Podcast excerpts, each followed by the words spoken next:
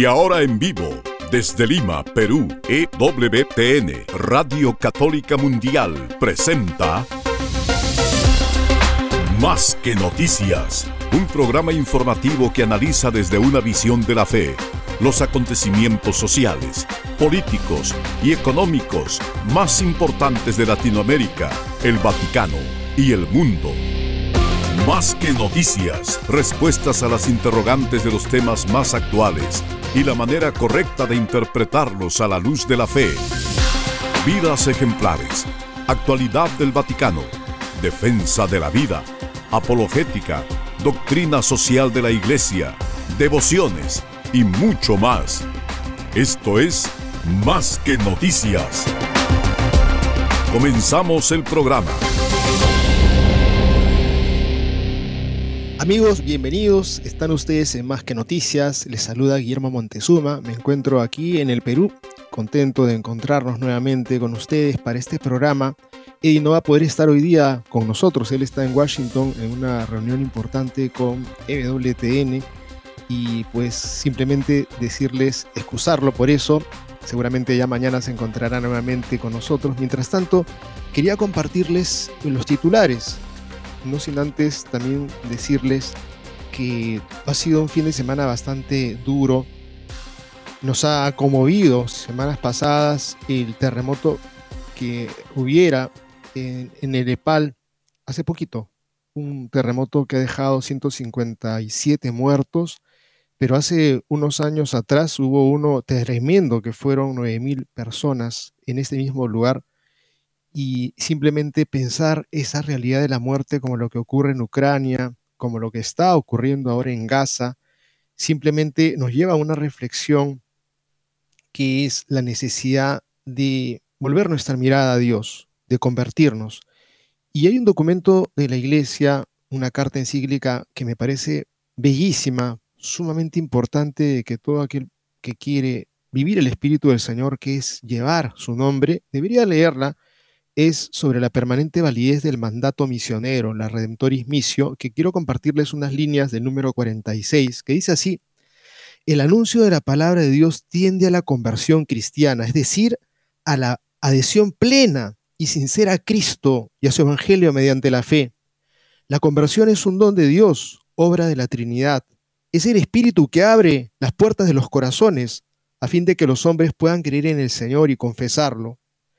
Y más adelante dice algo que lo recojo, lo he subrayado hace bastantes años, pero me parece también importante porque en tiempos de confusión siempre es bueno escuchar la voz de quienes tienen las cosas claras. Y dice así Juan Pablo II, San Juan Pablo II.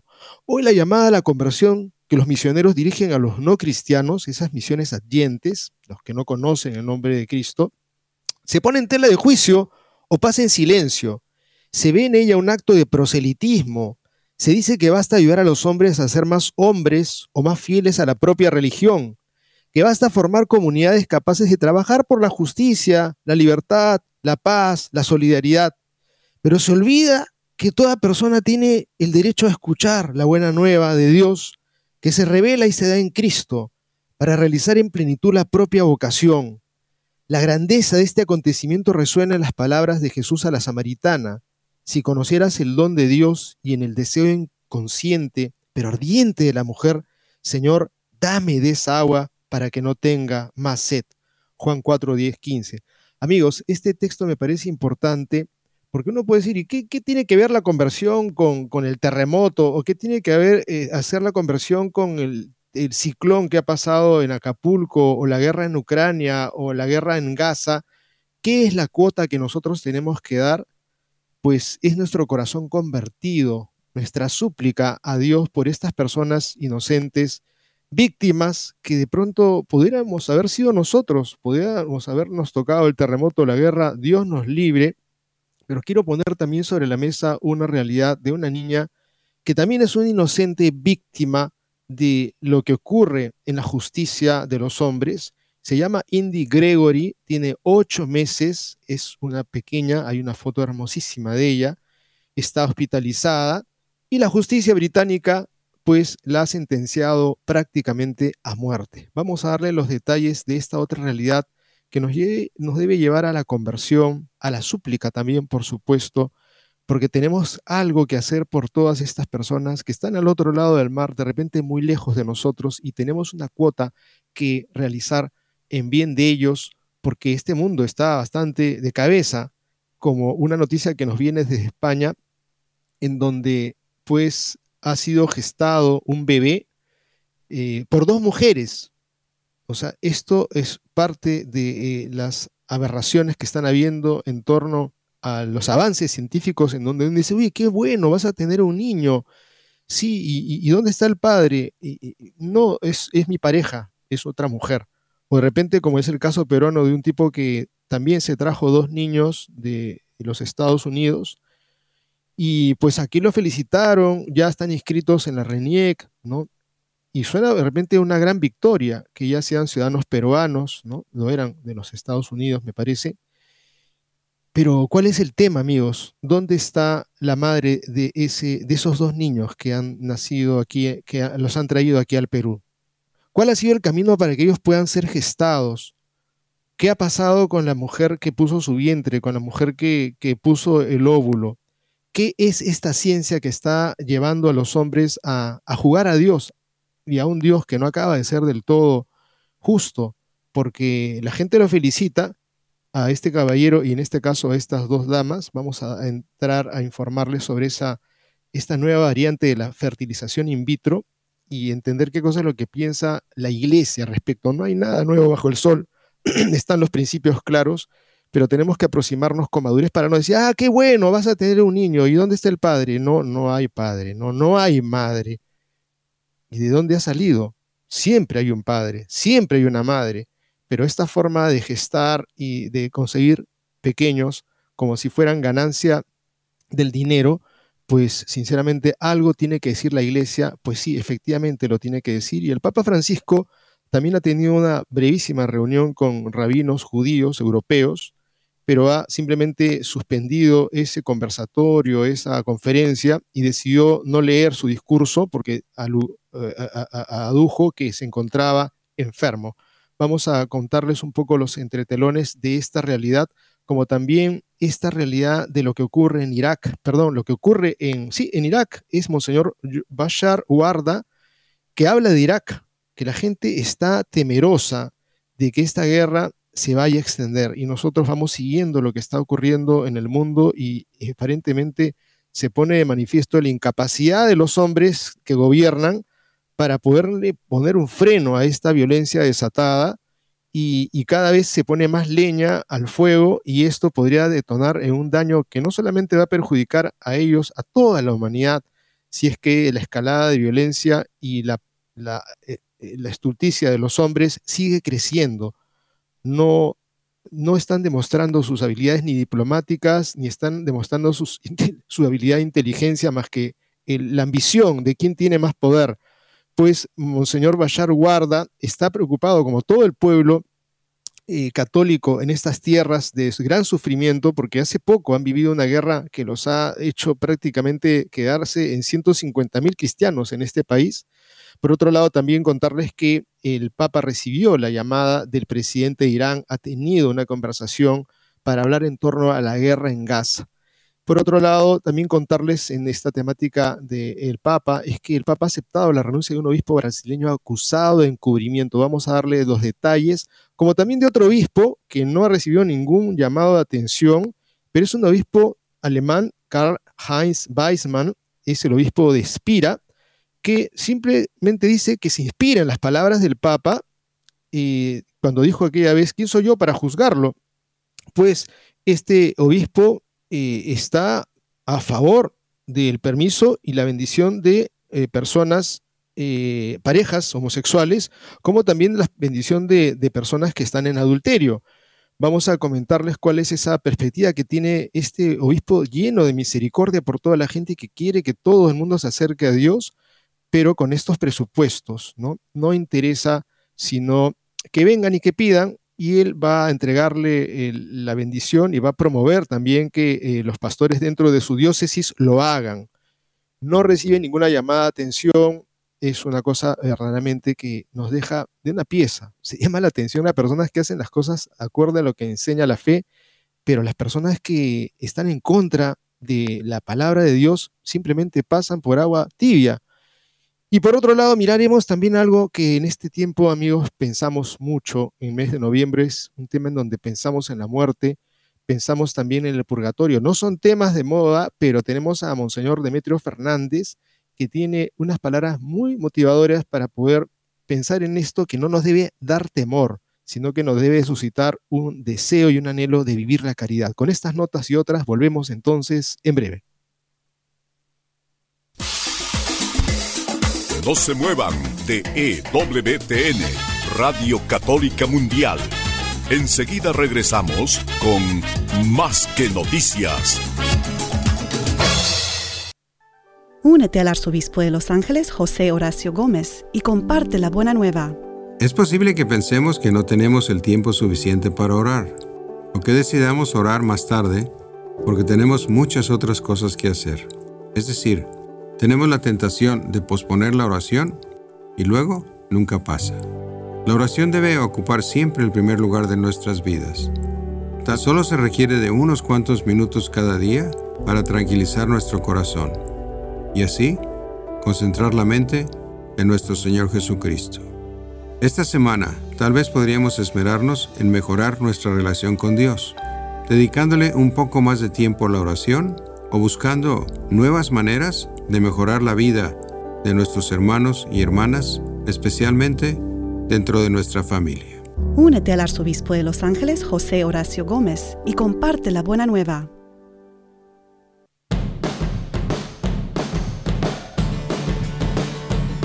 Descarga nuestra aplicación de EWTN a tu teléfono celular y podrás disfrutar de nuestra programación en vivo de radio y televisión completamente gratis.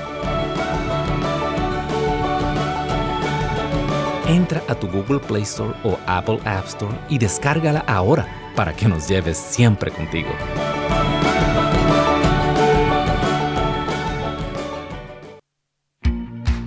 ¿Ya nos sigues en redes sociales?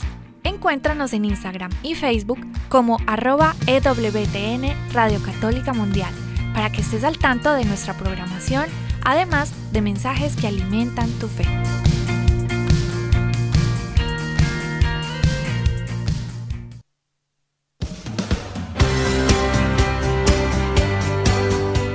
Ya regresamos en EWTN, Radio Católica Mundial, con su programa más que noticias. Bien amigos, entremos en materia propiamente y estamos hablando del sufrimiento de las personas que están siendo víctimas de esta guerra, también de los desastres de la naturaleza, los muertos, en verdad son situaciones muy conmovedoras que nos deben de llevar a nosotros a pensar en el sufrimiento de todos, y a veces de lo que no van a aparecer en las páginas de nuestra prensa ni en la televisión. Y por eso queremos ponerla ahora sobre el tapete. Esta nota la recogemos de Así Prensa, nos la trae Almudena Martínez Bordiú, que ha escrito lo siguiente. Estamos hablando de Indy Gregory, tiene apenas ocho meses, y los médicos del hospital británico en el que está ingresada desde que fue diagnosticada con una grave enfermedad, cuentan ahora con el apoyo definitivo de los jueces para retirarle el soporte vital y acabar con su vida, a pesar de la oposición de sus papás. El Tribunal Superior de Londres ha fallado a favor del equipo directivo del Hospital Queen Medical Center de Nottingham, en Inglaterra, que asegura no poder hacer nada más por la pequeña que padece una enfermedad mitocondrial que consideran incurable. El lunes 6, hoy día, a las 14 horas, hora de Inglaterra, o sea que puede ser que esto haya ocurrido, amigos, es la fecha límite que el juez Robert Peel ha dado para desconectar a Indy Gregory el soporte vital que le mantiene con vida. Esta decisión llega después de que los padres de Indy, Claire Stanningford y Dean Gregory, presentaron un recurso con el apoyo de Christian Legal Center y propusieran trasladar a su hija al Hospital Bambino Jesús de, de Roma, de donde se había ofrecido para acogerla y proporcionarle los cuidados necesarios. Sin embargo, los jueces han denegado el permiso de traslado y comunicado su veredicto final. alegando que a la niña no le beneficiaría el viaje a Italia. Los padres de Indy, que fue bautizada en la cama del hospital el pasado mes de septiembre, alegaron que el traslado al centro pediátrico de Roma era la última oportunidad para evitar la sentencia de muerte de su hija. La situación que vive esta pequeña y su familia se asemeja al caso que alguna vez lo hemos cubierto también de Elfie Evans, quien permaneció hospitalizado durante casi dos años en estado semivegetativo debido a una condición neurológica degenerativa desconocida. Durante meses los padres sostuvieron una batalla legal con el hospital Alder Hay de Liverpool, donde se encontraba el pequeño, debido a que el centro médico deseaba desconectar el soporte vital y dejarlo morir, argumentando que era lo mejor para Alfie. Ambos recurrieron sucesivas veces a los tribunales del Reino Unido y al Tribunal Europeo de Derechos Humanos de Estrasburgo para que les permitieran llevar al niño a otros centros médicos que se ofrecieron a acogerlo, entre ellos el Hospital Pediátrico Bambino Jesús de Roma. Sin embargo, después de denodados intentos para mantenerlo con vida, el pequeño Alfie murió el 28 de abril del 2018. Además de Indy Gregory, padece la misma enfermedad que Charlie Garr, el pequeño que falleció el 28 de julio del 2017 debido a un caso similar. La enfermedad le había sido diagnosticada por el Hospital Great Ormond Street de Londres, en el Reino Unido. Sin embargo, pese a que sus padres habían conseguido donaciones para llevarlo a Estados Unidos para someterlo a un tratamiento experimental, un juez británico ordenó en abril detener el soporte que lo mantenía con vida a pedido del hospital inglés. Sus padres, Chris y Connie, apelaron sin éxito hasta llegar al Tribunal Europeo de Derechos Humanos que dio la razón al centro médico. Amigos, esto es una injusticia que clama al cielo. ¿Dónde está la patria potestad?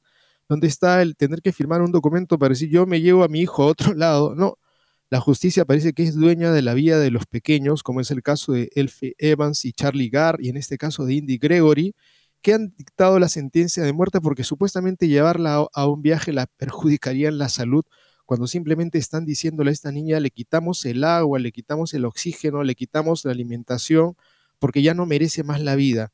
Es algo que en verdad pinta muy mal lo que es este viejo mundo que se jacta de estar en la avanzada más grande, la gente con mucho poder, pero de esta manera tratan a sus hijos, el Reino Unido pues va ya llenándose de estrellas oscuras, sinceramente, eh, preseas de miseria, podrán ser muy avanzados en muchas cosas y tener un altísimo nivel de vida, pero un altísimo de inhumanidad, que creo sinceramente deja mucho que desear y estos que están dictando la sentencia de muerte algún día se presentarán ante el juicio divino para ver si actuaron con caridad. Nosotros tenemos que repudiar esta terrible noticia y la vida y el sufrimiento de Indy Gregory, una niña que se merecía y se merecía todo tipo de cuidados, incluso llevarla, como alguna vez sucedió con Charlie Garr y Evans, que hasta un avión le iban a prestar exclusivamente para que puedan llegar a tiempo a donde hayan médicos que tengan humanidad. En el Reino Unido, amigos, no es así la situación, una opción por la muerte. Pero miramos ahora algo también de la ciencia, que tiene los avances que uno puede decir, caramba, qué bueno, ya tienes un niño. Este lunes nació en España el primer bebé europeo gestado por dos mujeres a través de una técnica llamada Inbochel, una variante de la fertilización in vitro, cuando ustedes le dan FIB, fertilización in vitro. Sobre el tema, Nicolás Laferrier, abogado y experto en bioética, indicó a Ciprensa que la Iglesia condena toda técnica que sustituye el acto conyugal como generador de vida. Inbochel es un procedimiento parecido a la fecundación in vitro. La diferencia entre ambas técnicas radica en que el Inbochel permite que el periodo de incubación del embrión se produzca en el interior de la vagina de la madre, mediante un dispositivo cilíndrico que luego se implanta en el útero. En el caso sucedido en España, el bebé no solo se convirtió en el primer niño europeo concebido por este método, sino que además la pareja de lesbianas, Azahara, 27 años, y Estefanía, de 30 años, compartió la gestación porque los médicos implantaron primero la cápsula que contenía el embrión a una de las mujeres para luego extraerla e implantarla en la otra. Es la primera vez que se consigue realizar esta técnica con éxito en el viejo continente. En materia de fertilización artificial, la Iglesia emitió primero la instrucción Donum Vitae sobre el respeto a la vida humana naciente y la dignidad de la procreación. En el 2008 la congregación hoy que es el dicasterio para la doctrina de la fe, publicó la instrucción Dignitas Persone sobre tema bioético. En ambos documentos, la Iglesia resalta la importancia de la originalidad de la transmisión de la vida, que se da mediante la unidad sexual de los cónyuges, y rechaza cualquier intermediación técnica que pretenda sustituir a los cónyuges. Nicolás Laferrier, abogado argentino y experto en bioética, explicó en entrevista con Así Prensa que la Iglesia condena con distinto grado de problemática toda técnica que sustituye el acto conyugal como generador de la vida. Y añadió, Don Umbite es muy claro en señalar que si una técnica permite que el acto conyugal logre su finalidad sin sustituir a las personas, allí no habría un problema moral.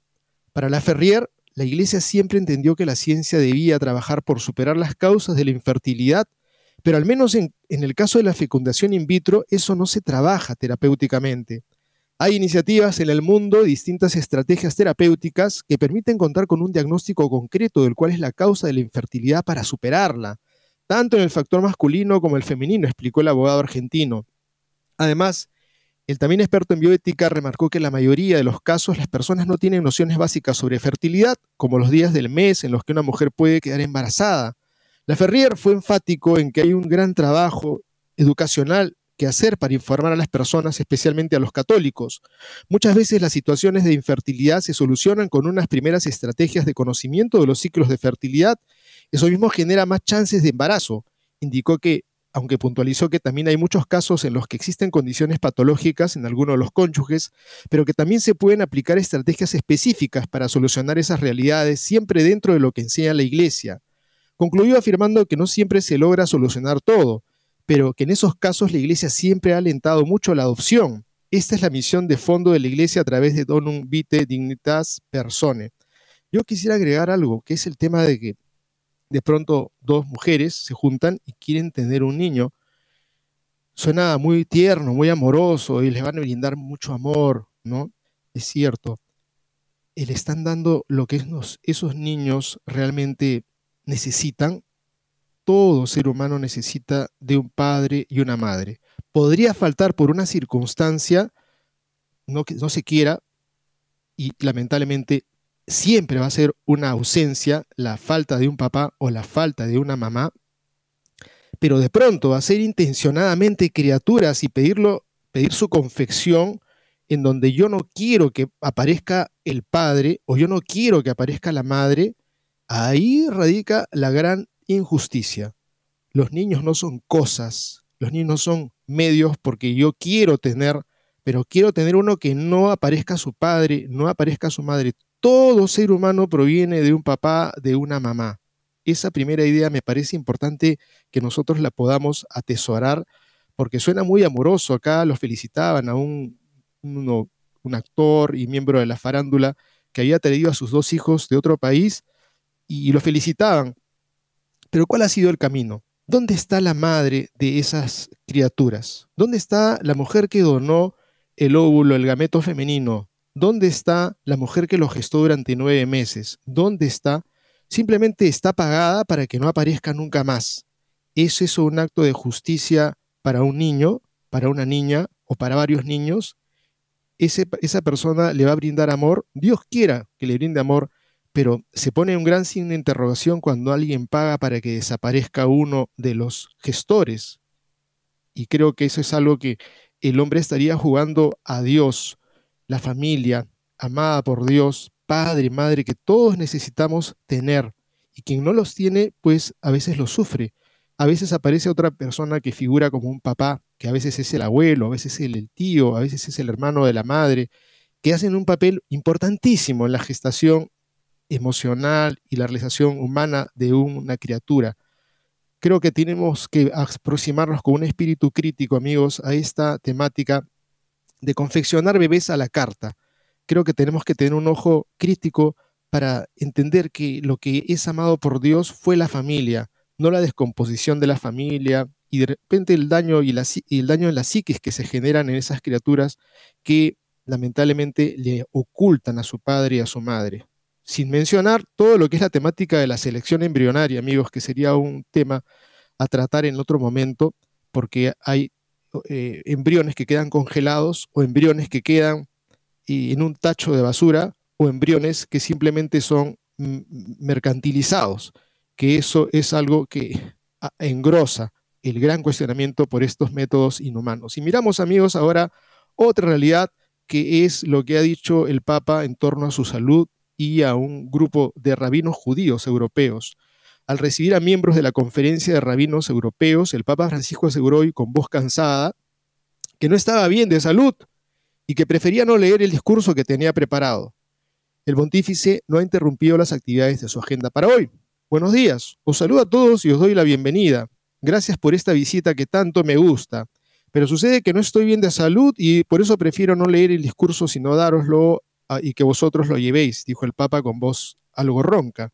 En todo caso, la Santa Sede no ha informado sobre ningún problema serio de salud de Francisco que mantuvo las numerosas audiencias que tenía por la mañana, incluido la recepción del presidente de Cataluña, también se mantiene la celebración del encuentro con cerca de 7.000 niños de todo el mundo esta tarde en la aula Pablo VI.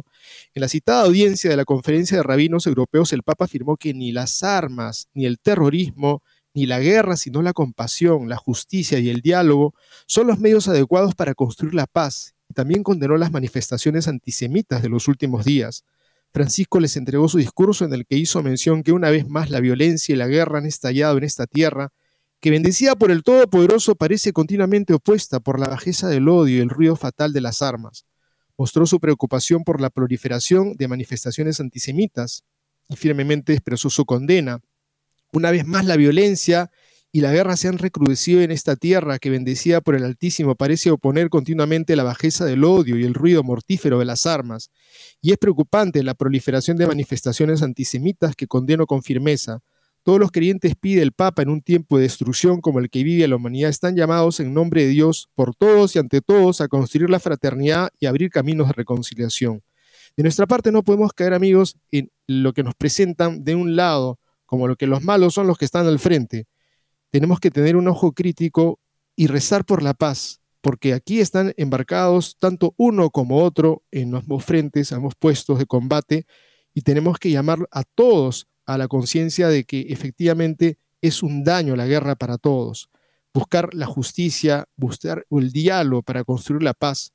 El Papa también habla unas palabras muy bellas en torno a lo que significa la presencia del judaísmo para los cristianos y cómo hemos sido de una u otra manera hermanados porque ellos son nuestros hermanos mayores y deseamos para este pueblo como para el pueblo palestino que son ante todo víctimas de un grupo terrorista que ha tomado el poder, para que pronto esto se acabe, pero aparentemente no se acaba. Estamos hablando también de Monseñor Pachar Guarda, que está hablando de lo que ocurre con la gente cristiana.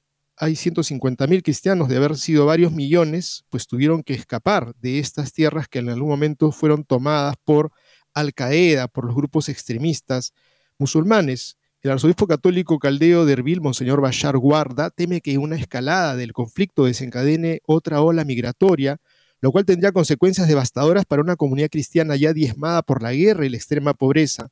En declaraciones a esta fundación pontificia, el arzobispo de Erbil, en la región semiautónoma de Kurdistán, iraquí, señala que en Irak la gente tiene mucho miedo a que la violencia se extienda más allá de Gaza. En nombre de todo el pueblo y especialmente de las minorías que suelen ser las más castigadas, sobre todo en situaciones de conflicto, pido a Dios no más guerra, y añade así, Pedimos a todos los líderes y a todos los que tienen influencia que calmen la situación. Dios no quiera que esta guerra vaya más, más allá de lo que hemos visto últimamente. El ajuste de viejas cuentas pondría en peligro la cohesión social en toda la región y es que la situación en Siria no está resuelta, como tampoco lo está en Irak. El arzobispo explica que su gente está en máxima alerta y que algunos aún no están seguros de si deben permanecer en el país después de la violencia y la persecución perpetradas, como hemos mencionado, por el Estado Islámico, Al-Qaeda y otras agrupaciones extremistas. El arzobispo afirma que las heridas infligidas por el Estado Islámico aún no han cicatrizado. También añade que la violencia podría impulsar aún más la migración, pues el miedo sigue presente. Y es que aquí la guerra no fue hace 30 años, hace menos de 10 años. Ese sufrimiento de este pastor y el sufrimiento de nuestros hermanos cristianos en estos territorios, amigos, por quienes también nos viene la gran preocupación, ¿qué ocurrirá después? El Papa ha tenido un encuentro, una conversación telefónica con el presidente eh, de Irán. ha sido a pedido del mismo presidente de Irán. Vamos a darle los pormenores de esta realidad, como también otras notas referente a la renuncia de un obispo que estaría involucrado en, en abusos y por otro lado también la posición del obispo de Espira, este obispo alemán que está muy entusiasmado con las palabras del Papa de quién soy yo para juzgar y por lo tanto va a permitir la bendición de adúlteros y parejas homosexuales. Con estas notas y otras volvemos en breve. No se muevan de EWTN, Radio Católica Mundial. Enseguida regresamos con Más que Noticias.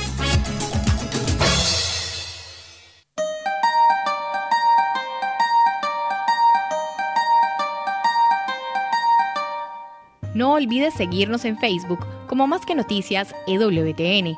Allí podrás encontrar las noticias que tratamos día a día en el programa. Además, pueden escribirnos con sus comentarios o sugerencias.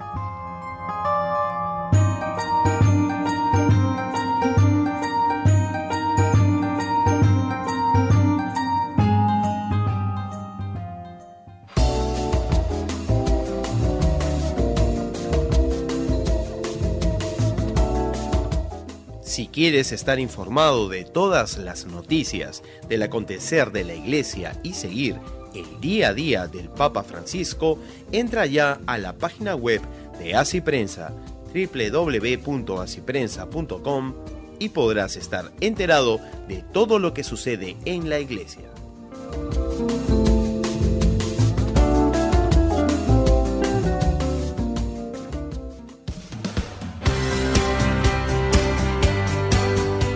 Ya regresamos en EWTN, Radio Católica Mundial, con su programa Más que Noticias. Amigos, en este tema de la guerra, del sufrimiento de estos hermanos, estas imágenes tremendas que nos llegan, nos debe mover el corazón para orar, para suplicar a Dios por esos lugares, pero también por el entorno inmediato que tengamos en nuestra familia, en nuestro trabajo, con nuestros hermanos, con nuestros padres, con nuestros vecinos. Estar en guerra, estar en actitud de resentimiento, de no perdonar lo que nos hayan hecho o, simplemente estar guardando rencor y, tener una guerra fría es parte de lo que tendríamos que hacer para revertir esta situación tan tremenda que ocurre en el mundo, que puede expandirse y seguramente no quisiéramos estar involucrados ni que nos roce nada, ningún daño a nuestra patria, nuestra familia o nuestra propia integridad física. Tenemos que orar. El Papa Francisco recibió una llamada telefónica del presidente de Irán, Ebrahim Raisi, para hablar sobre la situación de Gaza. La oficina de prensa del Vaticano recalcó que la conversación se realizó a solicitud del líder iraní según la web oficial de la presidencia iraní, el presidente Raisi dio las gracias al Papa por sus llamamientos a un alto al fuego en Gaza. Durante la charla, el mandatario iraní le dijo al Papa que apoyar al pueblo oprimido de Palestina significa seguir las enseñanzas de todas las religiones abrámicas, incluidos los cristianos, y advirtió que los crímenes sin y horribles del régimen sionista usurpador que martirizó a casi 10.000 personas, entre ellas 4.000 niños, es el mayor genocidio del siglo. Por su parte, el Papa, siempre según la versión iraní de la conversación, le dijo, Haré todo lo que esté en mi mano para detener estos ataques y evitar que más mujeres y niños se conviertan en víctimas en Gaza. Esta comunicación se suma a las previas conversaciones del Papa con el presidente de Estados Unidos, Biden, el presidente turco Recep Tayyip Erdogan y el líder palestino Mahmoud Abbas. El 30 de octubre, el canciller iraní mantuvo una llamada con el secretario de Relaciones con los Estados de la Santa Sede. La postura diplomática de la Santa Sede se aboga por una solución en dos estados con fronteras claramente definidas y un estatus especialmente para Jerusalén. Creo, amigos, que ojalá brille la inteligencia, la sabiduría, el entendimiento de quienes están involucrados y aquí entran a tallar pues los grandes, los maravillosos, los elegidos, los famosos, a ver si son capaces de alcanzar un sano entendimiento entre las partes divididas estamos hablando de todos los involucrados, están a la cabeza el mismo presidente Biden, el presidente turco Erdogan, el palestino Abbas, y en fin, que Dios los ilumine y que cada quien ponga de su cuota para poder eh, construir la paz en el entorno inmediato y en súplica permanente por estos sitios. Y miramos también en nuestra súplica de oración por el Papa, siempre, todos los días rezamos por el Papa, no una vez, varias veces. Tenemos que hacerlo. El Papa necesita, porque él elige finalmente a los, a los obispos. Y, claro, con una comisión, con un equipo de denuncios y con gente que averigua cómo, cómo es la vida de ellos. Y, lamentablemente tenemos algunas noticias muy eh, que hablarían de, errores a la hora de hacer elecciones dice aquí la nota que recogemos que se ha aconsejado a Valdir Mamede, obispo brasileño de Catanduva, que dimita tras un juicio interno de la iglesia que investiga su participación en casos de acoso. El Papa ha aceptado este miércoles la renuncia presentada por el obispo de Catanduva en el estado de Sao Paulo, Valdir Mamede. El Vaticano da las razones de la dimisión. Según informaciones difundidas por la prensa paulista, la renuncia está vinculada a acusaciones de acoso moral y sexual contra sacerdotes y seminaristas, que afloraron en un juicio interno dirigido por el arzobispo de Riberao Preto, Moacir Silva. El proceso canónico también investiga al obispo por una supuesta acusación de haber encubierto crímenes cometidos por otros sacerdotes dentro de la iglesia. No ha habido investigación policial sobre el caso, pero al final de la investigación se pidió al obispo de Catandúa que dimitiera. Según una investigación del diario Gaceta do Interior, en marzo de este año, Mamede ordenó a todos los sacerdotes de las 34 parroquias de la región pagar la sentencia del padre Osvaldo Donizete da Silva, conocido como el padre Barriña. Él y la diócesis de Catandúa se vieron obligados a pagar aproximadamente 500 mil reales en concepto de indemnización a una víctima de abuso sexual en el año 2013 en el municipio de Sales. La publicación obtuvo un audio que revela que el jefe de la diócesis había enviado vía WhatsApp un comunicado declarando su decisión de hacer pagar a todos los sacerdotes la pena establecida en primera instancia por el Tribunal de Europés. Continúa el proceso canónico contra Mamede, al que se le podría aplicar la destitución del Estado clerical e incluso podría ser expulsado de la Iglesia.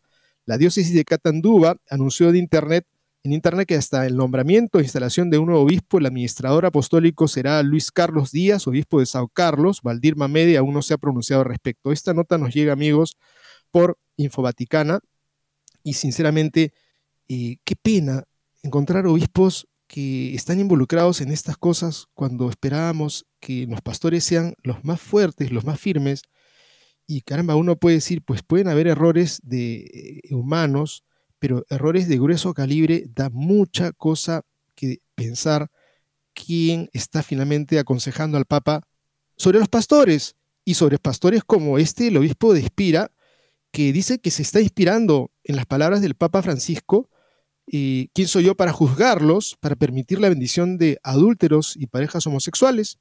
En una carta dirigida a los agentes de pastoral de su diócesis, el obispo de Espira, Alemania, Karl Heinz Weissmann, ha pedido que se bendiga a las parejas que se han vuelto a casar y a los homosexuales. Dice tener como referencia un pasaje del Evangelio y las palabras del Papa sobre no juzgar a los homosexuales. Dice así, os pido, como pastores de nuestra diócesis, que os acerquéis a estos creyentes con gran sensibilidad pastoral. Y si lo piden, busquéis con ellos el camino adecuado para que puedan experimentar la bendición de Dios para su vida en común reza la carta de Weisman, fechada el jueves, que la diócesis publicó el viernes. Nadie está obligado a asistir a estas bendiciones, pero quien organice este tipo de celebraciones no debe temer ninguna sanción. O sea, que está diciendo no va a pasar nada, que lo haga no pasa nada. Yo estoy con él. Al contrario, para mí es importante que demos a estos creyentes un signo claro de la cercanía de Dios en la comunidad de la iglesia, subraya este obispo, Karl Heinz Weismann. Es urgente el momento de encontrar un enfoque pastoral diferente, inspirado en el Evangelio. Por eso hice campaña a favor de la, una reevaluación de la homosexualidad en la enseñanza de la Iglesia durante el camino sinodal. Y también voté a favor de la posibilidad de bendecir a parejas del mismo sexo, dijo Weisman. Me atengo a esto. Espero que esta cuestión acuciante de nuestro tiempo pueda seguir desarrollándose en el camino del sínodo mundial. Sigue la nota, amigos, en verdad, esto es un tremendo escándalo. Desde hace algún tiempo, la diócesis de Spire dice ofrecer atención pastoral a las parejas que por diversas razones no pueden o no quieren recibir el sacramento del matrimonio y que se sienten tocadas y conmovidas por la bondad humana de Dios. Escribe el obispo, la gran necesidad y el profundo anhelo de una bendición de Dios también le conmueven desde su propia experiencia pastoral. En este contexto, la instrucción de Jesús al centro del sermón de la montaña, no juzguéis para que no seáis juzgados, Mateo 7.1, se ha convertido cada vez más en una clave esencial para una pastoral que vive del Evangelio de Jesús, como también lo encuentro en las tan citadas palabras del Papa Francisco, ¿quién soy yo para juzgarlo? La revelación y el magisterio, sin embargo, afirman algo muy diferente. Por ejemplo, amigos, saquemos 1 Corintios 5, 9, 11. Dice así, os escribí en mi carta que no os mezclaseis ¿no? con los fornicarios, pero no me refería ciertamente a los fornicarios de este mundo, a los avaros o a los ladrones o a los idólatras, pues entonces tendría que salir de este mundo. Lo que os escribí es que no os mezcléis con quien llamándose hermano fuese fornicario, avaro, idólatra, injurioso, borracho, ladrón. Con estos ni siquiera comer. Y el mismo Señor que pide no juzgar dio autoridad a sus apóstoles para perdonar y retener pecados, aparte de que advirtió muy claramente las consecuencias de vivir en pecado. Si tu mano, tu pie te escandaliza, córtatelo y arrójalo lejos de ti. Más te vale entrar en la vida manco, cojo, que con las dos manos o los dos pies ser arrojado al fuego eterno. Y si tu ojo te escandaliza, arráncatelo y tíralo lejos de ti. Más te vale entrar tuerto en la vida que con los dos ojos ser arrojado al fuego del infierno. Mateo 18, 8, 9. Por supuesto que es una lectura que no puede ser hecha literalmente, pero la radicalidad ante aquello que puede llevarnos a apartarnos del reino de los cielos y condenarnos, pues el Señor fue bien claro y de la necesidad de guardar sus mandamientos, entre los que está sin duda el no cometer adulterio, divorciándose y volviéndose a casar, Marcos 10, 11, 12, el que acepta mis mandamientos y los guarda, ese es el que me ama, y el que me ama será amado por mi Padre, yo le amaré y yo mismo me manifestaré a él, Juan 14, 21. En cuanto al magisterio auténtico de la Iglesia, no el que pretende serlo partiendo de la heterodoxia, la exhortación posinodal familiaris consorcio de San Juan Pablo II indica esto, amigos, tomemos nota y escuchemos esto para quien diga, que estamos en tiempos nuevos, tenemos que actualizarnos. Esto no es de hace mucho tiempo, está fundado en la palabra de Dios y ratificada en la enseñanza de la Iglesia por siglos. La Iglesia, no obstante, fundándose en la Sagrada Escritura, reafirma su praxis de no admitir a la comunión eucarística a los divorciados que se casan otra vez son ellos los que no pueden ser admitidos dado que su estado y situación de vida contradicen objetivamente la unión amor entre Cristo y la Iglesia, significada y actualizada en la Eucaristía. Hay además otro motivo pastoral. Si se admitieran estas personas a la Eucaristía, los fieles serían inducidos a error y confusión acerca de la doctrina de la Iglesia sobre la indisolubilidad del matrimonio. La reconciliación en el sacramento de la penitencia, que les abriría el camino al sacramento eucarístico, puede darse únicamente a los que arrepentidos de haber violado el signo de la alianza y, de la fidelidad a Cristo, están sinceramente dispuestos a una forma de vida que no contradiga la indisolubilidad del matrimonio. Esto lleva consigo concretamente que cuando el padre y la mujer por motivos serios, como por ejemplo la educación de los hijos, no pueden cumplir la obligación de la separación, asumen el compromiso de vivir en plena continencia, o sea, de abstenerse de los propios actos, los actos propios de la vida marital. Según el obispo de Espira, estas bendiciones para parejas que se han vuelto a casar o parejas del mismo sexo, es decir, parejas que viven públicamente en pecado y sin intención de arrepentirse, podrían tener lugar en un entorno doméstico, pero también en una iglesia u otro lugar adecuado.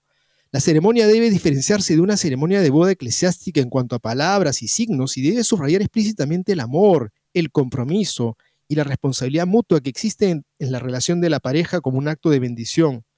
Dice Weisman, esto requiere empatía, y discreción, y que por ello pide a los asesores pastorales que no puedan conciliar una bendición de este tipo con su conciencia o su concepción de la fe que remitan a las parejas del ordinariato episcopal.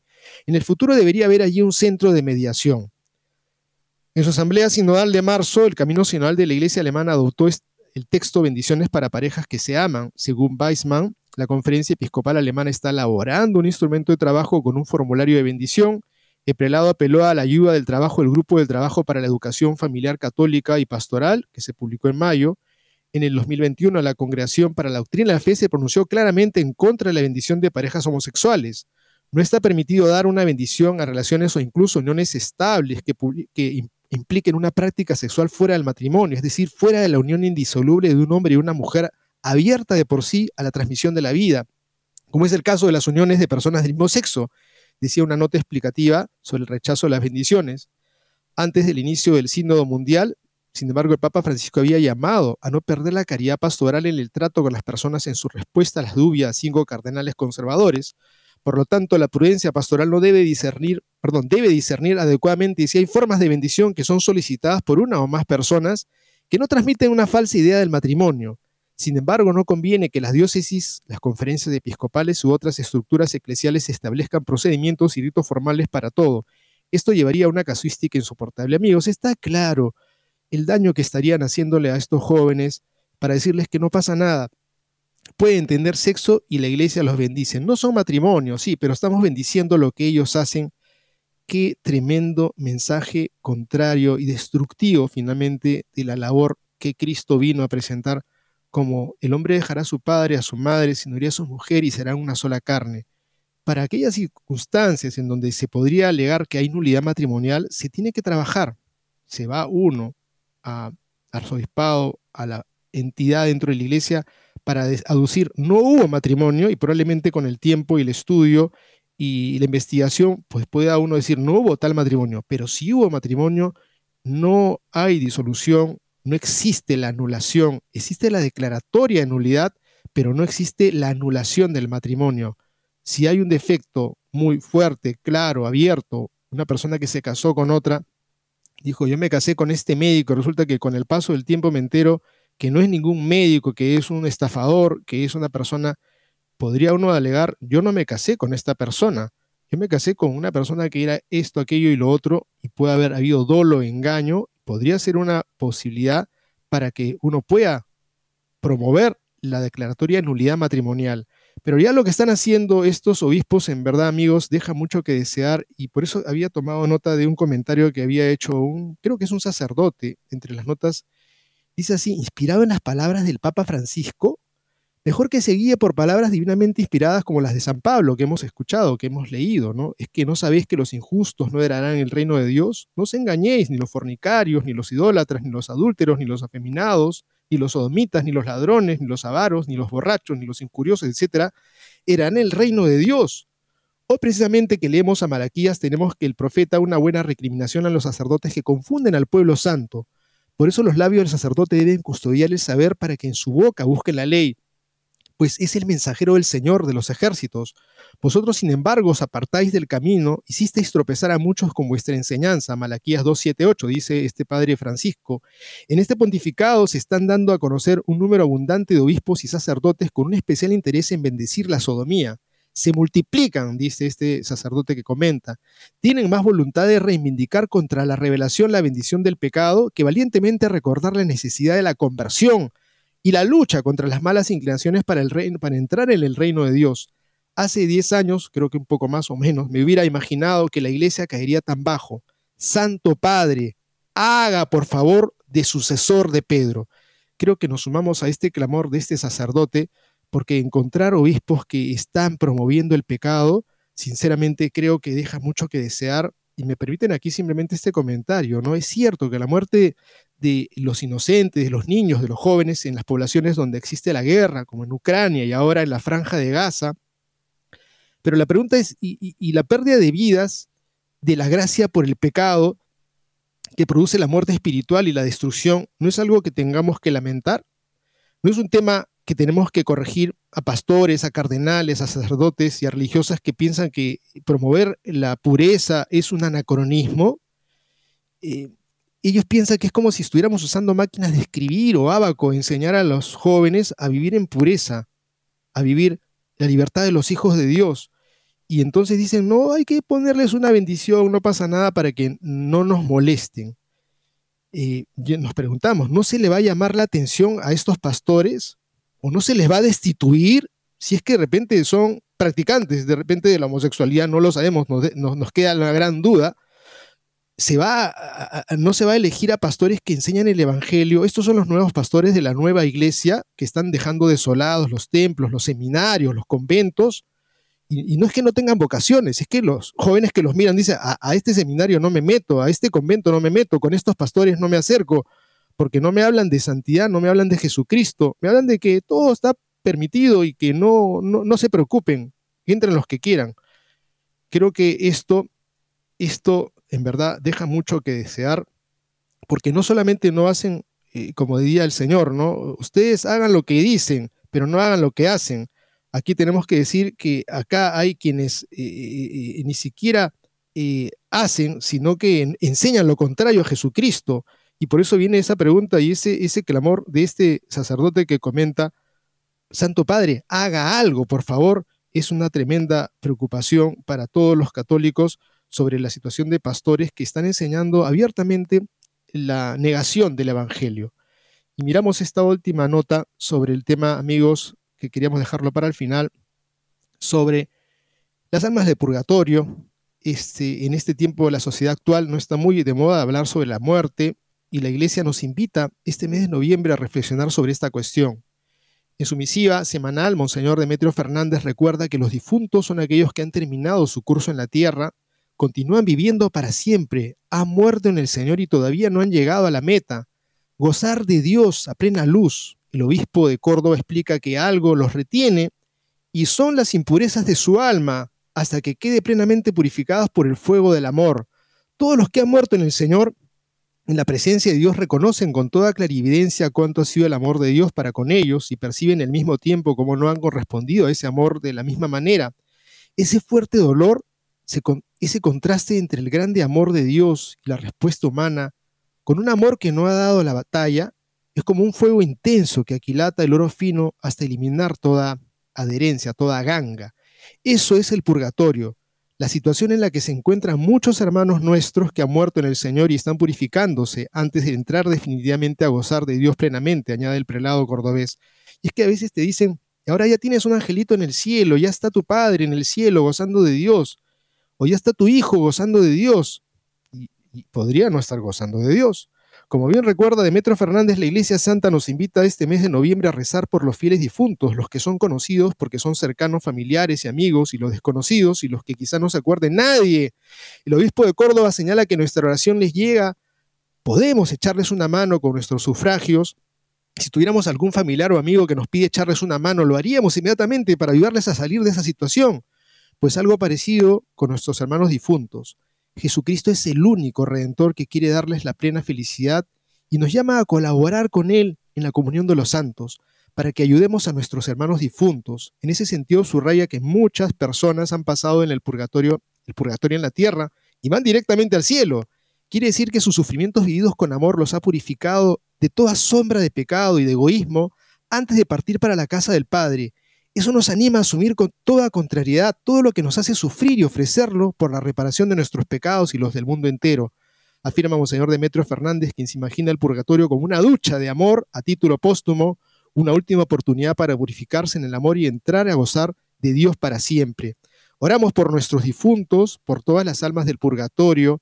Ellas no solo nos recuerdan nuestro pasado común, porque forman parte de nuestras biografías, sino ante todo nos reclaman una vida definitiva con Dios en la que ellos ya viven para siempre. Nos invitan a vivir ya desde la tierra un amor cada vez más puro que nos introduzca directamente en el cielo, concluye la carta del obispo andaluz. Amigos, qué hermosa nota que nos hace pensar que podemos todavía amar a ese papá, a esa mamá que partieron, a ese abuelo, a ese amigo, con nuestros sacrificios, con nuestra oración, con ese pedido de que participemos en misa y se pida por las intenciones de ellos, o también el ofrecimiento de los dolores que nos puedan acompañar. O sea que el dolor que tú sientas esta tarde, algo que te produzca algún malestar, una desavenencia, un maltrato, o de repente un dolor físico, un accidente, Dios nos libre, pero puede pasarnos, eso podemos ofrecerlo por las almas del purgatorio y también por nuestra propia purificación. Tenemos que convertir esas situaciones adversas en situaciones de crecimiento, de unirnos a la cruz de Jesucristo.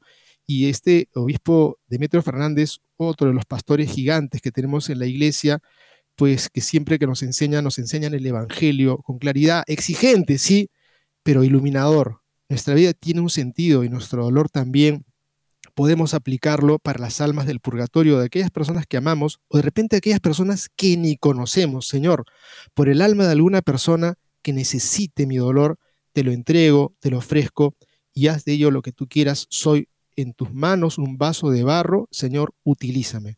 Bien amigos, hemos llegado al final del programa. Pedirles pues oraciones por la paz en el mundo, por los lugares que han sufrido los desastres de la naturaleza y pedir por la iglesia y un especial por el Papa. Necesita siempre y ha pedido para este mes que recemos por él. Muchas gracias y Dios mediante, mañana estaremos juntos. Gracias.